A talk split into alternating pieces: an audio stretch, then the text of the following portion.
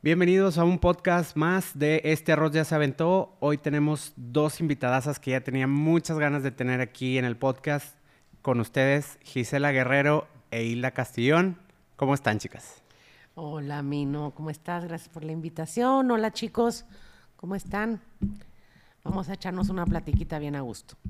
Hola, Mino, gracias por tu espacio, gracias por la invitación y hola a todos. Ellas son coordinadoras o wedding planners. eh, y bueno, ya tienen una amplia carrera, ya tienen mucho haciendo eventos, bodas en específico. Eh, me gustaría que me platicaran súper rápido cuánto tienen en, en el- la industria y cómo empezaron. ¿Quién quiere, quién quiere empezar? Las dos van a hablar, entonces no se apuren. Bueno, este, yo en la industria, mi primera boda fue el 13 de agosto del 2010. O sea, tienes la fecha exacta. Exactamente, fue mi primerita boda, 13 de agosto del 2010. Este, y bueno, pues a la fecha. ¿Cómo te fue en esa boda? Eh, me fue muy mal. Toda la boda muy bien, pero nos falló mucho la parte del, ca- del catering. Este, no, no, no, no era tal cual como mi responsabilidad, pero al final, pues en una coordinadora tiene que, pues, ve- ver como, pues, todo el, toda, cada una de las partes del picture, engrane. claro. Ajá, del engrane de lo que sería la boda. Entonces, este, sí, sí hubo muchísimas fallas por cuestión. Era un lugar nuevo. Ok. Era la Estrenando- primera boda lugar. que se hacía así, se, se hacía ahí. Entonces, pues hubo muchos eh, errores, obviamente, de logística en cuanto a la parte de los tiempos de la cena. Yo, yo en, en lo personal me ha tocado estrenar varios eventos y la verdad es que siempre pasa que el primer evento suele salir medio mal, pero digo, Así es, porque obviamente pues se hacen pruebas, este, pero nunca es lo mismo operar un lugar vacío claro. que operarlo con 600 personas, ¿verdad? Y, y con tiempos y, y todo el show. ¿no? Todo el show. Tú, Hilda, cuéntame, ¿cuánto tienes ya? Híjole, pues tengo ya, Acércate nada más un pelín. tengo ya eh, 16 años haciendo bodas. Qué padre. Haciendo bodas foráneas, bodas destino. Ese es tu, ese es tu, que platícale a todos que ese es tu, tu sello, ¿no? Pues es un poquito mi sello, no sé, no sé en qué momento fue, pero, transformó en pero eso. se transformó en eso. Bueno, empecé, empecé así, empecé haciendo bodas en, en playa, empecé haciendo bodas en lugares coloniales y, y así se quedó y así sigo. Qué chido. Fíjate que justo hablamos de eso hace un par de episodios de, de el- las bodas de destino y lo caóticas que son y, y- Lo y- difíciles que son. claro Sí, y, y que y que mucha mucha gente tiene la idea de que ay qué padre te casas en playa. Lo mejor, sí, claro. Súper a gusto te, llevan a pasear. Sí, claro, totalmente, pero bueno, todo lo que es todo lo que es la parte de atrás, obviamente sí es súper bonito para todos los invitados porque les das unas pequeñas vacaciones a, a todos los invitados y todo. Es otro mood totalmente. diferente. Totalmente, otro mood para todas las personas que van a que van a disfrutar obviamente porque les das obviamente dos días, tres días de fiesta, de convivir obviamente con tus invitados. Claro. Entonces esa parte está muy padre. El proceso, obviamente, y todo lo que hay atrás para llegar desde el lugar, proveedores y armar todo, obviamente, el team para que pueda salir un evento al 100, pues sí es.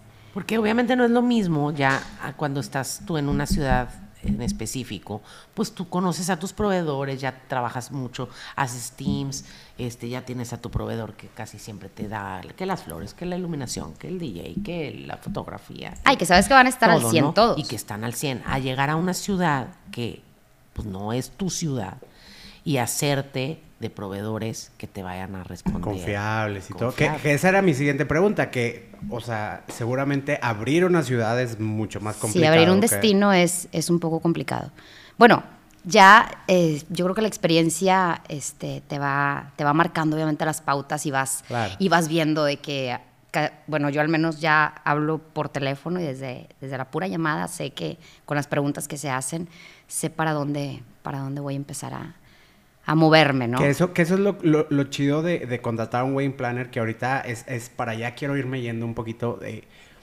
O sea, lo que me gustaría sacar de esto y que a- a nuestra audiencia le pueda servir es cómo nos podemos ayudar mutuamente, ¿no? Porque me imagino que han de tener buenas historias con fotógrafos y ya hicieron la cara a las dos de... no, buenas, buenas. Muchas. No, pero, pero debe, debe de haber este, este, esta persona nueva o que no tiene tanta experiencia, tanta experiencia que dice, ay, es que el coordinador no sabe, yo, yo no sabe de fotografía y, esas cosas, ¿no? Entonces, este, la idea sería como un poquito, platíquenme, eh, por ejemplo, alguna anécdota, algún, algún tipo de, cuestiones que, que crean que nos puede generar algún valor a nosotros como fotógrafos, que digan, oigan, ustedes chicos eh, pueden hacer esto y, y, los novios van a estar más contentos. O pueden, eh, me pasó este tipo de cosas que a lo mejor no salió tan bien, eh, algo por ahí. Mira, yo primero, primero como para empezar un poquito a arrancarnos en ese tema, a mí sí, siempre es una de las cosas que les digo a los novios. El, realmente, para mí, el fotógrafo y el video, creo que es lo único que se te queda para toda la vida. Claro. Entonces, yo sí para mí como wedding planner le doy la importancia necesaria, porque de verdad es como tu único recuerdo, más lo que te lleves en tu mente y en tu corazón, obviamente, ¿verdad? Totalmente. invitados y todo. Pero sí creo que es algo que es lo que, lo que, pues lo que conservas, ¿no? Para toda la vida, lo que va a transcurrir con tus hijos, con tus nietos, con tu... Sí, tu legado. Es como tu legado, ¿no? Entonces, creo que sí es bien importante eh, no, no no darle la poca importancia a la parte de, a la hora de decidir los novios, un proveedor de video y de foto. Por ejemplo, ustedes, ¿qué tanto se meten en esa parte de, eh, por ejemplo, dime tu Hilda, de eh, decir, estos son los que yo conozco o tú elige, tú me traes a mí, tú por ejemplo, ¿cómo la manejas? Y si quieres ahorita tú me platicas, Gis. Sí, no, definitivamente desde que llegan los novios, obviamente sí se platica, obviamente hay una plática previa, y de las cosas más importantes, de los problemas más importantes para mí, que de las principales cosas que tenemos que ver, una de ellas, una de las primeras cuatro, son foto y video. sí, la verdad. si no es que las primeras, la verdad. Digo, después de salón, obviamente, fecha, etcétera, ¿no? Pero sí, para mí sí es importante, muy importante, este, como lo decía Gisela, pues es, es lo único que te va a quedar de recuerdo. Podemos hacer una maravilla de boda, podemos hacer lo que tú quieras, la comida espectacular, las canciones, el banquete de flores, que se caiga el techo, lo que tú me digas. Pero la verdad, ya después con tantos nervios, con tanta cosa, a veces de que, oye, Hilda, fíjate que no me acordaba que pasó esto en la boda y lo vi en el video. Oye, bruto, qué padre, ¿no?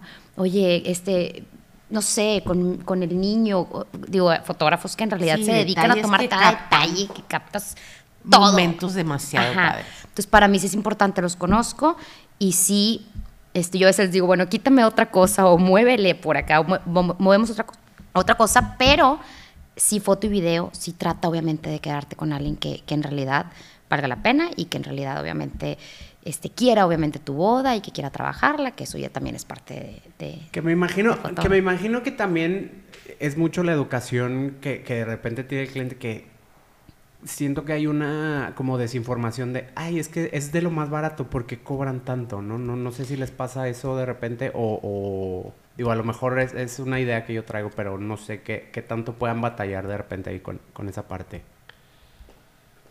Pues como que hay de todo, hay gente que le da como en todos los, en cada uno de los rubros de las bodas. Cada, o sea, cada cabeza es un mundo. Unos tienen unas, para unos novios es súper importante la foto y el video y para otros la verdad no. Entonces, lo único que haces es tratar de sensibilizar que realmente es algo muy importante. Porque, como te dije, es como que lo único que se queda. Entonces, yo sí trato de sensibilizarlos que de verdad eh, hay cosas que se pueden quitar y que son imprescindibles. Que no se notan si se ponen o no se ponen. Pero que tu foto y tu video, pues sí, sí es bien importante. Yo, por ejemplo, para la parte de la recomendación, obviamente, pues tienes a tus preferidos, siempre, ¿no? O sea, ¿y por qué son tus preferidos? Pues porque tienen un buen servicio, porque llegan puntuales, porque llegan bien vestidos, porque son eh, formales, porque tratan bien, al cliente. al cliente, porque entregan un producto el día que dicen. Y la, se está riendo. ¿Por qué, por, qué te reíste cuando dijo bien vestidos? No, pues ha pasado. me ha pasado? me ha pasado. Nos ha pasado. Sí, nos ha pasado mucho. Es, es, siento yo que es algo que, que de repente medio se desvirtuó. Yo me acuerdo cuando yo empecé hace un par de añitos. Algunos. Algunos, Algunos. añitos. eh, yo me acuerdo en el estudio que, que empecé yo, el, el, el dueño nos decía, a ver, tienen que ir de traje desde el minuto uno. Claro. Entonces yo me acostumbré eh, a ir de traje y zapato y corbata desde Como el minuto invitado, uno. Ajá, sí, como un sí, sí, invitado. sí, claro. Este, y luego ya obviamente fue pasado el tiempo y como que nos hemos ido un poquito, yo siento que de repente luego se desvirtuó y es como que ok, ya, ya nos pasamos, ¿no? Este, el, el- el- la parte de qué tan informal puedes ir. Obviamente eh, hay que ir cómodos, pero... Claro, porque están muchas horas paradas. Ajá, exactamente. Pero también hay que saber como que, a ver, si el, si el capitán de meseros va de traje, si los meseros Los van... meseros van de traje. Exactamente. Sí, sí. Entonces dices... Yo creo que con, o sea, yo para mí siento que con el negro no le fallas. Creo que eres, o sea, vas de negro, pasas desapercibido, el negro siempre, una, ya puede ser una camisa, una playera, un- unos jeans negros, un pantalón negro, unos tenis Claro. negros, o sea, no, no necesitas irte de traje, como dices, ni nada. Simplemente que pases Desapercibido. desapercibido. Sí, sí, sí. Porque no somos invitados. Ajá. Estamos dando Se, un se les olvida. O sea, nos olvida. O Ajá. sí, pudiera ser. Y, y, por ejemplo, ¿les ha pasado algo que alguna vez algún novio les ha hecho de que, oye, dile algo al fotógrafo o... La verdad, siento que los novios están en su mundo y no se dan No. tanto cuenta como, como nosotras. Y a lo mejor los invitados tampoco. Ok. Pero habrá uno que sí. Entonces, para mí sí, sí me ha tocado, o sea, que de repente llevan colores como muy, muy Llamativos. este, o unos- Camiseta. o, pantalones muy informales, o, o suéteres, o sea, de que dices, pues no. El chiste es O no sea, llamar la el atención. chiste es no llamar la atención, Claro. exactamente. Sí, sí, sí. Eh, en algún momento, este, te digo, como que siento que se desvirtuó esa parte, y, y- pero creo que eh, no está peleado el confort con... Con, Con la el- formalidad. Ah, Sí, exactamente. ¿no? totalmente, Entonces totalmente. simplemente es esa parte. Este, pero bueno, retomando ahí un poquito de, de- de, eh, la recomendación, tú por ejemplo, Hilda, eh, aquí Gise nos decía que, bueno, vas creando tus teams y vas creando como este... eh, dices, oye, esta gente siempre que la recomiendo me queda bien. Tú, por ejemplo, trabajas Sí, más o menos algo igual. ahí. Sí, me encanta, obviamente, digo, como dice Gisela, tienes a las personas que sabes que te quedan bien, que sabes que van a tratar bien a los novios. Obviamente, te gusta trabajar con personas profesionales, personas que, que los tiempos, obviamente, que tú tengas se respeten, que obviamente la logística, que uno tarda tantas horas y tanto para acoplar, obviamente, todo Tiempos. tiempos y cada minuto que, que- que funcione y que sea pues aprovechado lo más posible Claro. este El tiempo. que ahora las bodas to- todo tiene un tiempo no fotógrafo tantas minuto, horas y todo sea. y todo tiene que ser El by minuto el ¿qué es? segundo entonces este, hay personas que siento también yo que, que, hay, que a veces que yo marco y me dicen, no, es que el fotógrafo ya me hizo, ya me hizo los horarios. Y yo, ¿por? ¿y sabrá todo lo que traemos atrás? ¿Sabrá Ya, que vas a ir a ver a la abuelita? ¿Sabrá que, que te van a arreglar tantas... O sea, ¿en, en, en qué, ¿en qué momento también se pierde esa conexión, no? Que eso, que a eso, justo es lo que quería es llegar. bien importante. Ajá. Yo, por ejemplo, yo les hago siempre un minute by minute a los novios. Sí, totalmente. Y ese minute by minute siempre se lo mando al fotógrafo, porque al final también cada uno zapatero a su zapato. Totalmente. Entonces, yo te puedo poner a ti dos horas de sesión, pero tú dices, Gisela, necesito tres. O necesito una. No va a haber traslados. Yo siempre les digo, de la misa para arriba, tú mandas. De la misa para abajo, los tiempos los llevo yo. Entonces, pero sí es un co- es comunicar y es hablar totalmente. y es este acordar los tiempos para que todo fluya y Fíjate. todos estemos contentos y al final cada uno hagamos Haga- el trabajo que nos corresponde. ¿verdad? Qué chido que, lo mencionan porque, por ejemplo, yo soy ese fotógrafo. O sea, yo soy ese De que, fotógrafo "Y", que... de que- perdón. Hace itinerario. Ajá, porque luego de repente nos pasa mucho de que llegan los novios y nos dicen, es que no sabemos y, y quiero... Pero al principio. Quieres ocho horas y, y quiero ocho horas. Y dices, pues ocho horas no te sirven para nada. Para Al nada. menos en las bodas en las que trabajamos Totalmente. nosotros, ¿no? Habrá bodas que ocho horas es más que suficiente. Si ya pero- ahorita con las bodas tan no, temprano, 12 sí, horas. no, ya no, son están 12 alcanzando. horas, no estamos alcanzando. Exactamente, ¿no? Entonces nosotros, eh, al menos aquí en el estudio, lo que tratamos de hacer es darles como una orientación, ojo, pero siempre les digo, esto es un... Pre, A ver, ajá. estamos a un año, ocho meses de tu Sí, boda. falta esto todo. puede cambiar. Esto es algo que nosotros este, sugerimos. Obviamente también, yo siempre les digo, hay que revisarlo con el wedding plan.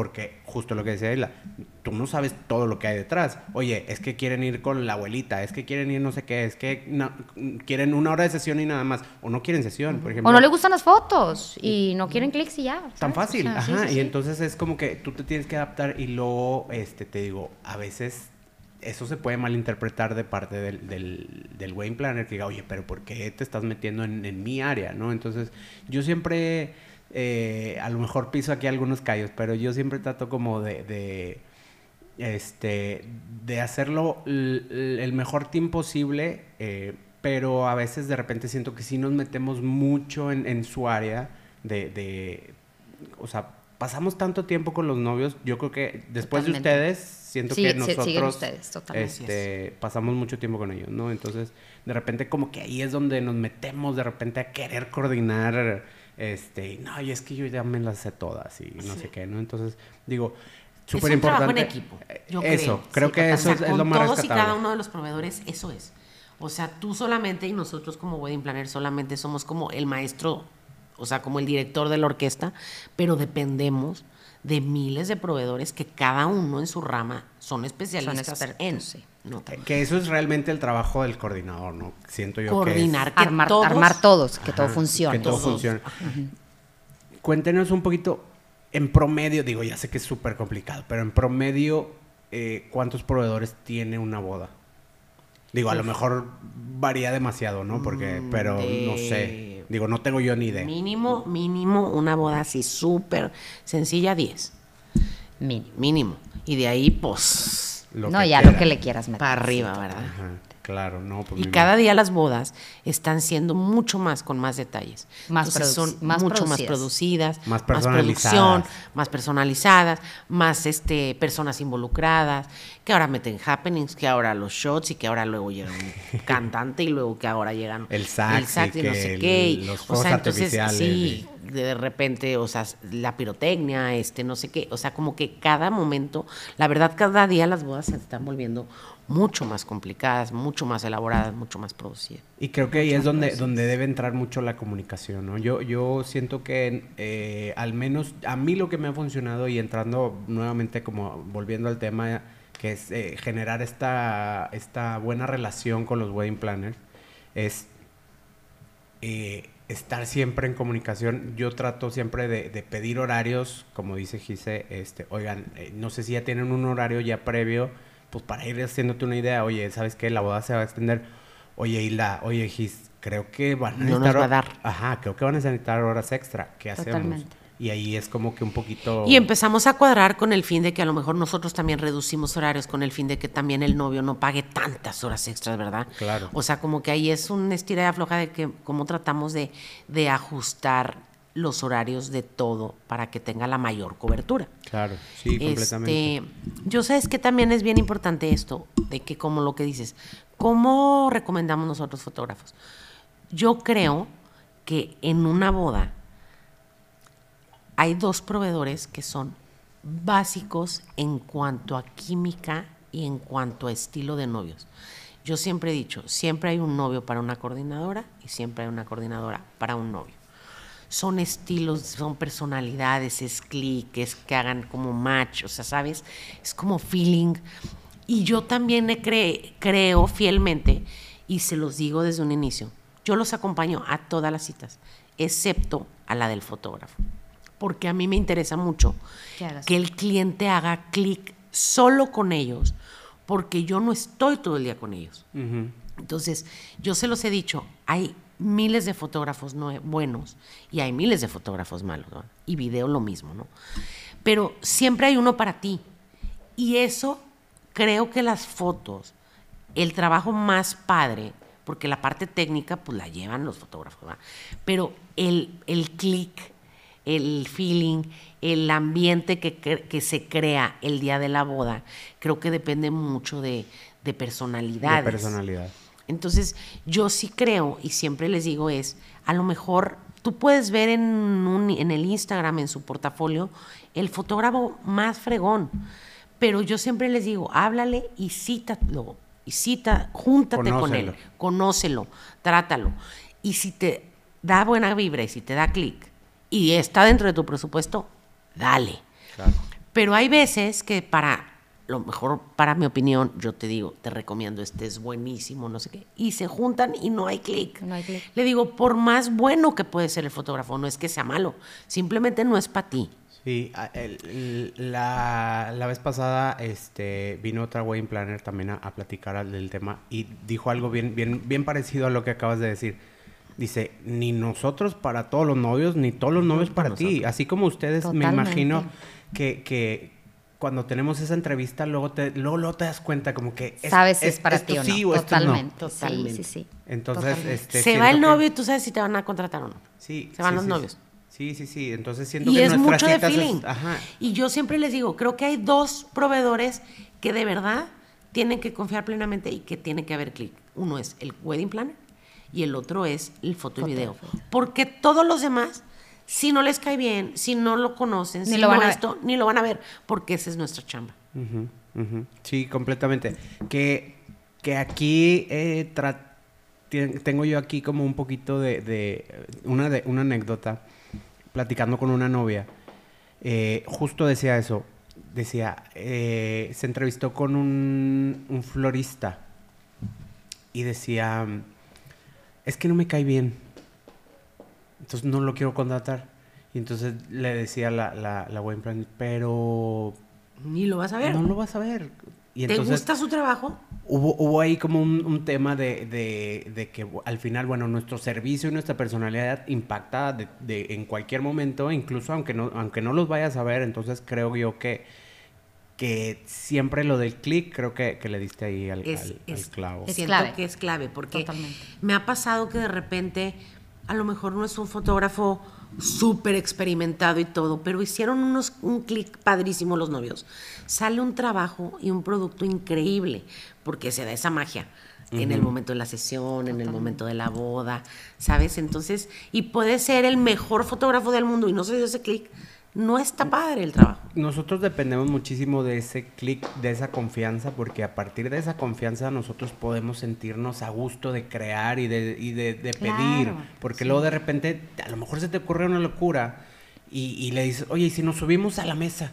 Y si no confía en ti, difícilmente lo va a hacer. loco. O, o- o- o va a decir, no, güey, eso no. Eso no. Y, y empiezas como que a tener ahí fracturas, ¿no? Entonces definitivamente creo que sí es, es un tema muy, muy importante, el clic. Sí, yo creo que es básico. Este, y, y bueno, en, Y con en- nosotros también.